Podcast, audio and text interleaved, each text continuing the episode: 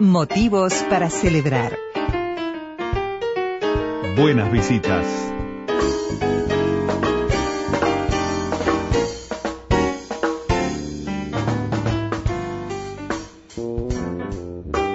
Les prometimos hablar de, de, un libro, les hicimos referencia a uno de los dos libros que en los últimos días ha ganado terreno por hacer referencia a dos precandidatos, dos precandidatos que en cada uno, cada uno en sus partidos encabezan las encuestas. En este caso vamos a hablar del libro de Luis Lacalle Pou, Un rebelde camino a la presidencia. Libro que además nos permite el reencuentro con, con, Esteban Leonis, comunicador desde hace muchos años en los medios y con el que nos hemos cruzado alguna vez en estos caminos. Esteban, ¿cómo andas? Buen día, buen día, ¿cómo andan? Buen día. Un gusto tenerte por acá. Gracias, gracias por la invitación, un gusto venir.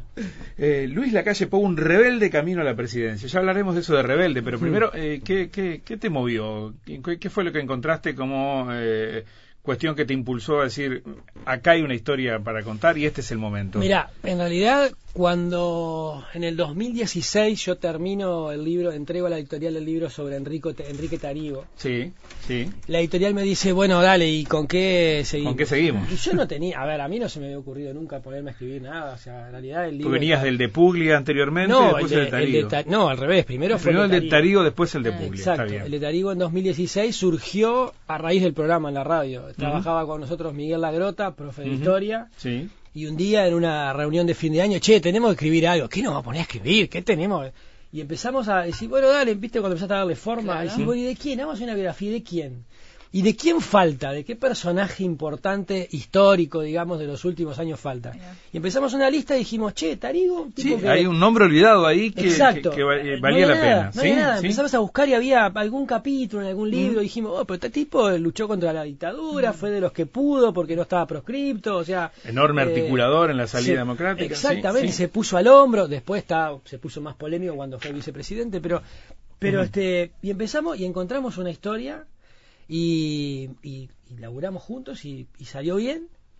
Y entonces la editorial me dice, bueno, dale, ¿con qué seguimos? Y yo dije, mira, hay dos tipos que a mí me parece que, que puede estar bueno contar su historia. Uno es Sergio Puglia y el otro es la calle. Dos- Nada que ver una cosa con otra. Y me dijeron, bueno, dale. Me fui a hablar con uno, me fui a hablar con otro.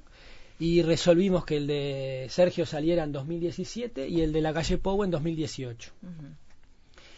Y, y eso fue lo que, que, que hice. O sea, no estaba previsto que saliera en 2019, estaba previsto que saliera en agosto de 2018. Cuando todavía la campaña era más suave que ahora. Para evitar justamente caer en medio de la campaña electoral. Que comercialmente puede estar bueno, es cierto, eh, y que se habla obviamente, más allá de las historias estas que después hablaremos de las Sí. fake news, pero, pero más allá de eso, se iba a hablar mucho más de un libro de un candidato o precandidato en campaña que no en campaña. Pero no queríamos caer con la editorial justamente en, en, en, en el, en- en- en el lío y en que todo se pudiera tergiversar o malinterpretar. Sí, sí, y qué sí, sé sí, yo. ¿Qué pasa? Estaba previsto que saliera en agosto, eh, charlando con, con, con la gente, del, de- básicamente con Luis mismo, me dice, che, ¿cuándo sale el libro? Agosto. Le digo, ponele por allá por mayo del año pasado.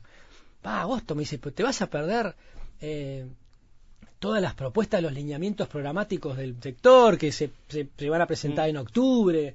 ¿no? O sea, y yo dije, pa, tiene razón, o sea, ¿no? El Congreso de Flores, Claro. las propuestas del, Sí, sí, del sí. sector para este año. Entonces lo hablo con la editorial, le digo, che, si lo tiramos para noviembre. Me dice, no, no, noviembre no es una buena fecha, noviembre no, noviembre no. Me dice, ¿o lo hacemos ahora o lo hacemos en abril del año que viene? Abril del año que viene. Y caímos en abril del año que viene, o sea, de este año, 2019. Y que coincidió además con la presentación del libro del precandidato del Frente Amplio, que Daniel coincidió Martínez, con el de Antonio exactamente, coincidió con el de Antonio, Sa- sabíamos los dos, o sea, Sí, ¿no? nosotros sabíamos, enteramos que estaba el de Antonio, sabíamos que iba a salir más o menos la misma fecha, Increíble. Este, y bueno, nada. Y No, no, claro, a ver, no nos debe sorprender esto, es, eh, eh, es, un, un- es todo un camino interesantísimo para quienes trabajan en la comunicación. A ver, en la última década tuvimos no menos de media docena de libros de José Mujica, eh, hemos tenido otros en su momento. Este, está bueno, hay cosas interesantes para, para rescatar. La particularidad, eh, particularidad en esta que van casi que emparejados, ¿no? Mm. Tanto Sí. así que mañana nos va a acompañar Antonio. Claro. Claro. Sí, sí, nos estamos cruzando seguido. Cada vez que yo, ayer vino Antonio, mañana viene Antonio, o sea, ¿no? Ahora, vos me preguntabas por qué Sí, la calle sí. Pou. La calle Pou, eh, yo lo había entrevistado como lo hemos entrevistado casi todos nosotros, más Sí. o menos No veces. tenías un conocimiento previo. No, lo había, ya te digo, lo había entrevistado una vuelta en M Libre y una en Monte Carlo, un par en Radio Cero, ya habíamos coincidido cuatro veces en, en entrevistas. Y lo que sí me parecía un tipo del cual se habla mucha cosa, y yo decía, bueno, ¿hasta dónde todo lo que se habla es verdad? Eh, de conocerlo personalmente, así como ustedes, sabía que había cosas que la gente que no lo conoce personalmente podía llegar a pensar de él que no era tan así. Y después la historia familiar, que eh, me parece que no es un político de los que hoy va a la precandidatura presidencial o eventualmente puede llegar a la presidencia, tiene una historia familiar que no tiene nadie. Eh, criarse en, en, claro en, en Suárez, Suárez, eh, no, no, claro, lo pueden contar mucho Exacto, haber, haber, haber tenido, haber crecido, como dice él, de chiquito, este, pasar su, su, la edad de jardinera, uno, dos, tres años, sentado en el living de su casa, escuchando la marcha de tres árboles y sentado mirando un, un libro de historia del Partido Nacional y a Palacio Sarabia, y haber ido de chiquito a distintos actos con el padre, haber tenido esa infancia y adolescencia complicada, este, de rebeldía, si se quiere, este, y que después se haya dicho todo lo que se dijo de él, que fue de la mano de su mamá a la, a- la, a la cámara y todo Claro, eso. pero que hay una frase ahí que incluso lo, lo reivindica, ¿no? Mm. Hay una hay una frase que, a ver, algunos la pueden tomar por ese lado, miren eh, cómo, cómo, cómo emerge la calle Pou, y otros pueden decir, bueno, sí, es el comienzo una, de una historia política que lo puede poner incluso en el sillón presidencial, Mm. eh, que es la, Julia Pou te cuenta, palabra más, palabra menos, hace referencia, bueno, llega un momento y, y- y viendo que... que que no mostraba mucho impulso por, por, por progresar en una carrera, había que hacer algo. Y ahí uno lo ata inmediatamente. Bueno, ese algo fue sumarlo a la campaña política y ahí arranca el, el, el- el camino de. En realidad ella no quería sumarlo a la campaña política. ver, ¿no? ¿cómo es eso? O sea, eh, en realidad creo que lo que vos haces referencia es a una discusión que se produce en la residencia de Suárez.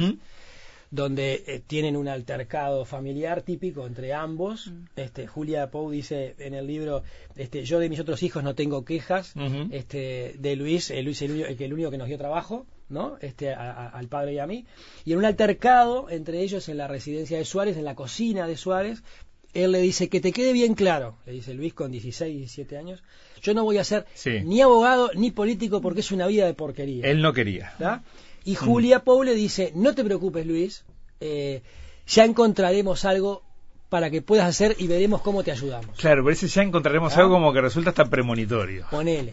Ahora, él no quería, ella no quería, este, ni ella ni la calle Herrera querían que él se dedicara a la actividad Que política. siguiera el mismo camino. Ninguno de los dos. De hecho, en el Congreso del año 99, eh, de la lista 400 de Canelones, Julia Pou vota en contra de que Luis integre las listas. Sí. O sea, eh, no es cierto eso de que Julita Pou lo llevó de la mano. De ¿no? la mano, Julia sí. Pou no quería que querían que se fue, ella y el padre querían que se fuera a hacer un posgrado a Estados A Unidos. estudiar afuera. Ya está, no, no, no les interesaba.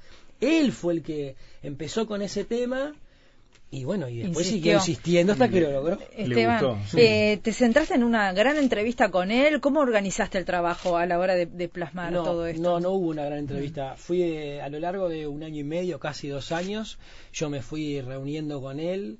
Habrán sido ocho veces en total, hora y media, según el día, depende de cómo estuviera la agenda de él. este, por lo general, una hora, una hora y media. Eh, y no fue más que eso. Después yo fui armando todo el puzzle gracias a dos ot- otras dos fuentes. Por un lado, un listado de entrevistados que está en el libro, que son Sí. unas veintipico de personas, Sí. familiares, amigos de la infancia, amigos de la juventud, de la adolescencia y mucho del entorno político, ¿no? Los senadores de su sector, algún algún diputado, la gente de la agencia de publicidad, sus asesores más cercanos como Pablo da Silveira, por ejemplo. Y entre ellos, con todo eso fui armando y después eh, un, un archivo de, de todos nosotros, ¿no? Claro. que por suerte hoy existe, que, que bueno, podés entrar a YouTube, podés entrar a, a un portal de una radio o podés encontrar las notas escritas. Y te vas encontrando con. Y con- del 2000 con para acá, cositas, a la- claro. sobre todo el 2014, la calle Pou en- tuvo entrevista en todos lados. Claro, ¿Y Sí, dónde sí. está la rebeldía, el concepto de rebeldía? ¿Dónde lo encontrás, Esteban? Mirá, él eh, él se consideró siempre a, a sí mismo un rebelde. O sea, a- a- no es que a mí se me ocurrió ponerle rebelde porque se me ocurrió. O sea, Bien. él se considera a sí mismo un rebelde. Dos tipos de rebeldía identifica él e identifiqué yo también, estoy de acuerdo con él. Él tuvo una rebeldía, digamos, para utilizar términos conocidos políticamente, por la negativa hasta el año 98-99, do- sobre todo en la adolescencia y juventud, o básicamente en la adolescencia y niñez más que juventud, donde él se rebelaba contra las normas establecidas de su familia. Le decían llega a tal hora, llegaba más tarde. eh, tenía. En la década de 90 estamos hablando de un veinteñero. Sí, y, y- sí, y antes también, ¿eh? O sea, sí. antes también, la década del 80 y 90, eh, para él era complicado, ¿no? Sí. Eh, poco afecto a las normas, o sea, si tenía que contestar, te contestaba. Digo, hay una anécdota justamente hablando de Tarigo. Tarigo fue profesor de él en, la, en, la, en la universidad de Derecho Procesal y hay una anécdota de ellos dos que los pinta perfecto a ambos, ¿no? Que este- en- abre el, creo que el capítulo 2. Sí. Este, Sí, y- desafiante era. por eso, muy desafiante. A ver, la calle Pou tenía, tenía eh, cinco años. eh, a ver, no, para pasar de, de la escuela al liceo, o sea, tenía 11 años. Eh, todavía estábamos en, en dictadura, si no me equivoco, y el presidente era Aparicio Méndez. Uno de sus nombres es Aparicio, de sus nombres de pila, ¿no? Sí. Es Luis Alberto, Luis Alberto Alejandro Aparicio. Eh, entonces, él iba al British y para como el British no estaba habilitado para pasar al liceo tenían que dar un examen, ¿no? Este, de, de ingreso al liceo o de egreso de primaria, como le quiera leer.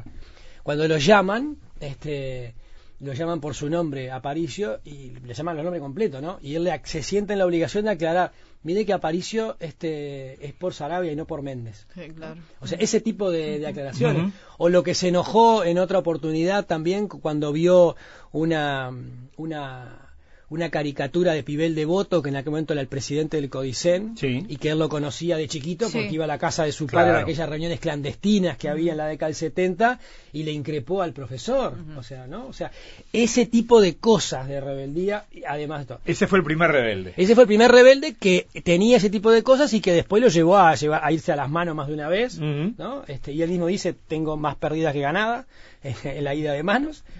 Y después él encuentra, eh, según él dice, una rebeldía por la positiva a partir del año 98-99, cuando él hace el clic y dice, me voy a dedicar a la política. Empezó a recorrer Canelones, eligió Canelones como departamento para trabajar. ¿Por qué no elige Canelones? Eh, la lista 400 básicamente era de Canelones. Este, Canelones y Montevideo. Sí. Entonces, básicamente, o era Canelones o era Montevideo. Y él prefirió Canelones. De hecho, en, el, en, el- en ese, estamos hablando, en esa elección del año 99, Sí. eh, Beatriz Argimón pasa a coordinar Montevideo y, y Luis Lacalle Pou a coordinar Canelones. Empezó a recorrer Canelones, sintió él un, un feeling, digamos, una buena onda con los dirigentes de Canelones, Mm. blancos, y son esos mismos dirigentes que le, pro- lo- le piden que, se, que vaya como suplente de, de Julia Pou. Y en el 99, Julia Pou es electa al Senado y a la Cámara, opta por el Senado y Luis entra a la Cámara como diputado. Que después ahí también se ve su rebeldía, porque en ese gobierno del doctor Valle, en el 2000, 2000, 2005, el Partido Nacional eh, y el sector, particularmente el herrerismo encabezado por la calle Herrera, tenía coalición con el, con el, con el gobierno, Sí. con el presidente Valle. Y, y las actas en el Parlamento y las reuniones que había, es la calle Pou no, no, no, no seguía la historieta del sector. Si no estaba de acuerdo, lo decía. Se- fue la época de la crisis del 2002 Ujú, sí. y él recorría Canelones y, y el propio Heber decía, eh, Luis viene caliente por lo que está pasando en Canelones, en todo el país, pero básicamente a él le preocupaba Claro. Canelones y no podemos hacer muchas cosas. O sea, desde nosotros somos senadores, no, o sea, no, no somos parte del gobierno y, y tenía, recibió tirones de oreja en su momento por eso también, por querer obligar a hacer cosas que no se podían hacer. Eh, contra un- un- una historia eh, firme que tenemos en el país de, de aquellos que eh, luchan o que tratan de aproximarse a una presidencia de la República con muchísimos años encima, ¿verdad? Eh, y esto es histórico en el país. Eh, encontramos un candidato que tiene precisamente entre las ventajas que puede mostrar, una de ellas es su edad. Es un candidato joven. 46 años. Claro. en, en, ese contexto, y habiendo pasado todo este periodo con él, un año y medio, conversando con su gente, su entorno, a él mismo, ¿cuánto de esto le encontrás al valor propio de de un tipo rebelde, con objetivo, con fuerza, con ganas de llegar y de proponer sus cosas, y cuánto de toda la plataforma que rodea a alguien que además es un hijo de un expresidente y toda esta historia que ah, eh, en torno a su apellido está. Debe haber un poco de cada cosa, ¿no? Sí, eh, creo que es una amalgama que en los últimos años él ha, él ha logrado pulir mucho más, ¿no? Eh, a ver, la, yo le dije la primera vez que lo fui a entrevistar y le dije, mira, quiero hacer un libro sobre vos. Me dijo, ¿y por qué? Mm. ¿Por qué quería hacer un libro sobre mí? O sea, ¿por qué? Mm. O sea, yo soy un tipo relativamente joven, no he hecho nada, wow, súper importante. O sea, ¿por qué? Le dije, porque yo creo que vos en algún momento vas a ser presidente. Yo no sé cuándo. No sé cuándo, si en 2010, o sea, en 2020, en 2025, no sé cuándo. Y te voy a decir por qué. Creo que vos tenés una de las características que se necesita para llegar a la presidencia, que son las ganas las mismas ganas que tenía la calle Herrera, las mismas ganas que tenía el doctor Valle, quizá las mismas ganas que tenía el doctor Vázquez en su momento. Se precisan ganas. O sea, obviamente con ganas solo no se puede, ¿no? Pero tenés esas ganas. Y creo que lo vas a lograr. O sea, este, no sé cuándo, te repito. Y creo que está bueno que los uruguayos sepamos quién sos vos, realmente quién sos vos. O sea, de dónde saliste, realmente dónde saliste, por qué hiciste lo que hiciste, cómo lo hiciste, qué pensás eh, cómo se dio tu vida hasta ahora. Y eso fue lo que... Ahora, en cuanto a la amalgama, yo creo que Luis es un tipo que ha sabido rodearse bien. O sea, podrás estar de acuerdo con la gente que lo rodea o no, pero es un tipo que arma equipos y trabaja en función de los equipos. Una de las grandes diferencias que, me dijeron todos los integrantes de lo que era el herreísmo y hoy es el sector todos es la diferencia entre el liderazgo de la calle Herrera mucho y más personalista y el liderazgo de la calle Pou, ¿no? El liderazgo de la calle Herrera era básicamente vertical, donde la calle Herrera tiraba 10 eh, ideas arriba de la mesa y había que elaborar las 10 ideas. Y si, y, si, y si vos te encarabas, dicho por legislador del sector, ¿no? O sea, si vos, legislador, te podías trabajar en una, él te iba a atomizar todos los días para qué pasaba con las otras nueve, ¿no? Luis, según ellos mismos, la calle Pou lo que hace es, es un liderazgo más horizontal, donde él tiene la última palabra porque es el último responsable, pero se tiran una, dos ideas y se trabajan esas dos ideas a full, ¿no? Por ejemplo, en su momento, la comisión investigadora ANCAP. La Comisión Investigadora de ANCAP surge de una es, es, producto de la cabeza de la calle Pou. ¿Producto de qué? De reunirse con su sector, no sé qué, y de, eh, ver un día el, informe de, del, del, director de ANCAP de su sector. Dice, che, acá hay cosas que no, no me terminan de cerrar. Che, tráeme datos de esto, ¿no? Che, acá podríamos proponer una investigadora y se propuso y después del frente la votó. Pero digo, es un liderazgo horizontal donde se escucha, donde no, por lo que me dicen ellos, no, no hay verticalazos este, en ningún momento. Repito, como cualquier liderazgo, el jefe es el jefe, ¿no? Claro, claro, claro, Terminó decidiendo yo, pero, pero bueno, te escucho, eh, te entiendo y te acompaño o no. ¿Y a vos qué te sorprendió más de, este personaje con el que te encontraste? Me sorprendió, eh, me sorprendió la autenticidad que encontré cada vez que hablaba con él. Primero, la coincidencia entre lo que me decían de él y lo que él me decía de sí mismo, que no siempre se da. Eh, me sorprendió que muchas veces él me decía cosas en las entrevistas, mano a mano, eh, grabador mediante, en su despacho, casi todas, salvo una que fue en su casa, y te hablaba, este, te decía cosas que vos decías, eh, no te va a ayudar para la campaña lo que me estás diciendo. y, tan es así, y yo lo conté en el lanzamiento del libro, en la última entrevista que tuvimos en el Palacio, ya cuando ya estás, viste, cerrando, y las preguntas son cosas que te quedaron pendientes y que cuando las vas redactando decís, pa, me quedó esto, cuando lo vea le voy a preguntar, y te mm. las anotás para preguntarle. Y la última pregunta que yo quería apuntar a las emociones, específicamente en esa última pregunta, le digo, Luis, lo miro a los ojos, le digo, Luis, te hace una pregunta y te pido que por favor me conteste con el corazón. Me miró Y antes que le hice la pregunta me dice, Esteban, te estoy contestando desde el corazón desde que arrancamos a hacer el libro. Claro. Me hizo sentir mal, ¿no? Porque vos te sentís mal, ¿no? Es decir, este, dije, pa. Y le hice, no me acuerdo exactamente qué tenía cuál era la Mm. pregunta, pero, eh, y lo sentí así realmente, o sea, tanto así, y voy a hacer una infidencia, Mm. que aprovechando que estamos esta semana, Mm. Y le- la primera reunión, cuando salgo de la entrevista con él, eh, me llama la editora de Planeta y me dice, che, ¿y cómo te fue? ¿No? Le digo, mirá, o, o realmente es como es, o, Mm. mi- o miente muy bien. ¿No? Y después me di cuenta que realmente es como es, o sea, te podrá gustar, podrás compartir o no, pero Claro. Bien. Esteban, eh, no, no quiero cerrar esta charla sin, sin, sin recordar el mal trago que pasaste, ¿no? Porque en definitiva que, que se utilicen las artimañas que, por ejemplo, cayeron sobre este libro y hay lamentablemente un rosario ya sí, se van bastante sumando. interesante de cosas de este tipo, ¿verdad? Sí. Eh, con este eh, eh, la falsedad en un PDF donde se altera la letra y donde se dice algo que no está Mm. en el libro y que te expone a vos y bueno que expone también al personaje del libro indudablemente. Eh, creo que está bueno ponerlo sobre la mesa. Lo hizo también Antonio Ladra haciendo Sí, referencia a sí, vos y alguna anécdota sí. que él vivió también en el libro de Martínez. Antonio para decirme, para hablarme del tema. sí, es bromado es jodido Sí, a, a mí lo que más me sorprendió, yo me entero el, el lunes 8, es decir, el lunes 8 se, se presentan la- la- las propuestas de- del sector y yo fui, obviamente, para ahí, este, básicamente ya había terminado el libro, pero había mucha gente que quería que fuera el lanzamiento, o sea, sí, acompañarlo también a él, que me había dedicado tiempo. Claro. Y, y llegué a mi casa, cené no sé qué, y cuando me acuesto, doce y pico de la noche, me cae un mensaje de, de, de un, amigo en el grupo del colegio, que para algo sirven los grupos de WhatsApp sí. de los colegios, de, de nuestros, de exalumnos, ¿no? Me dice, che, ¿viste esto?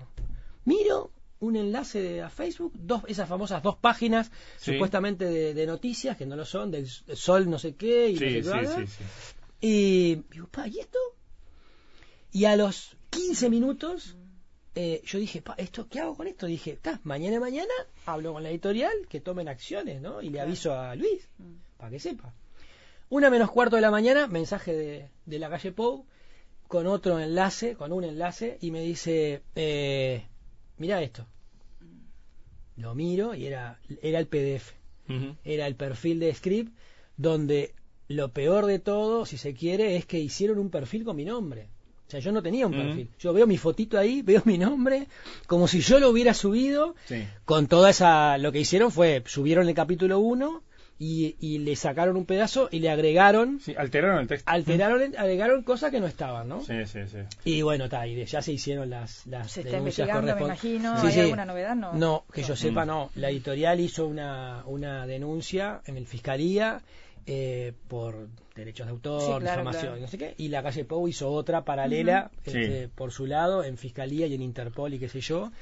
Y bueno, se estará, se investigará. No. No, sé si algún día daremos. No, pero, los, pero este, está bueno machacar en esto. La, Sí, la- obvio. la forma de tratar de alertarnos a todos sobre lo que consumimos es precisamente poner Sí. el tema continuamente sobre la mesa y el mal uso que, Sí, que, no hace. creamos Tremendo. todo lo que escuchamos, Tremendo. ¿no? No, Como cual. lo de las bolsas ahora. Sí, ¿no? sí, Hay sí, una- sí. Todos los días hay una Hay noticia un nueva. disparate distinto totalmente. Eh, un rebelde camino a la presidencia, Luis Lacalle Pou. Esteban Leonís, el autor que nos ha estado acompañando, Editorial Planeta, ha puesto el libro en, en las librerías. Esteban, muchas gracias. Gracias gracias a ustedes, gracias a ustedes. Gracias Que a andes ustedes. muy bien. Dale, Gusto verte.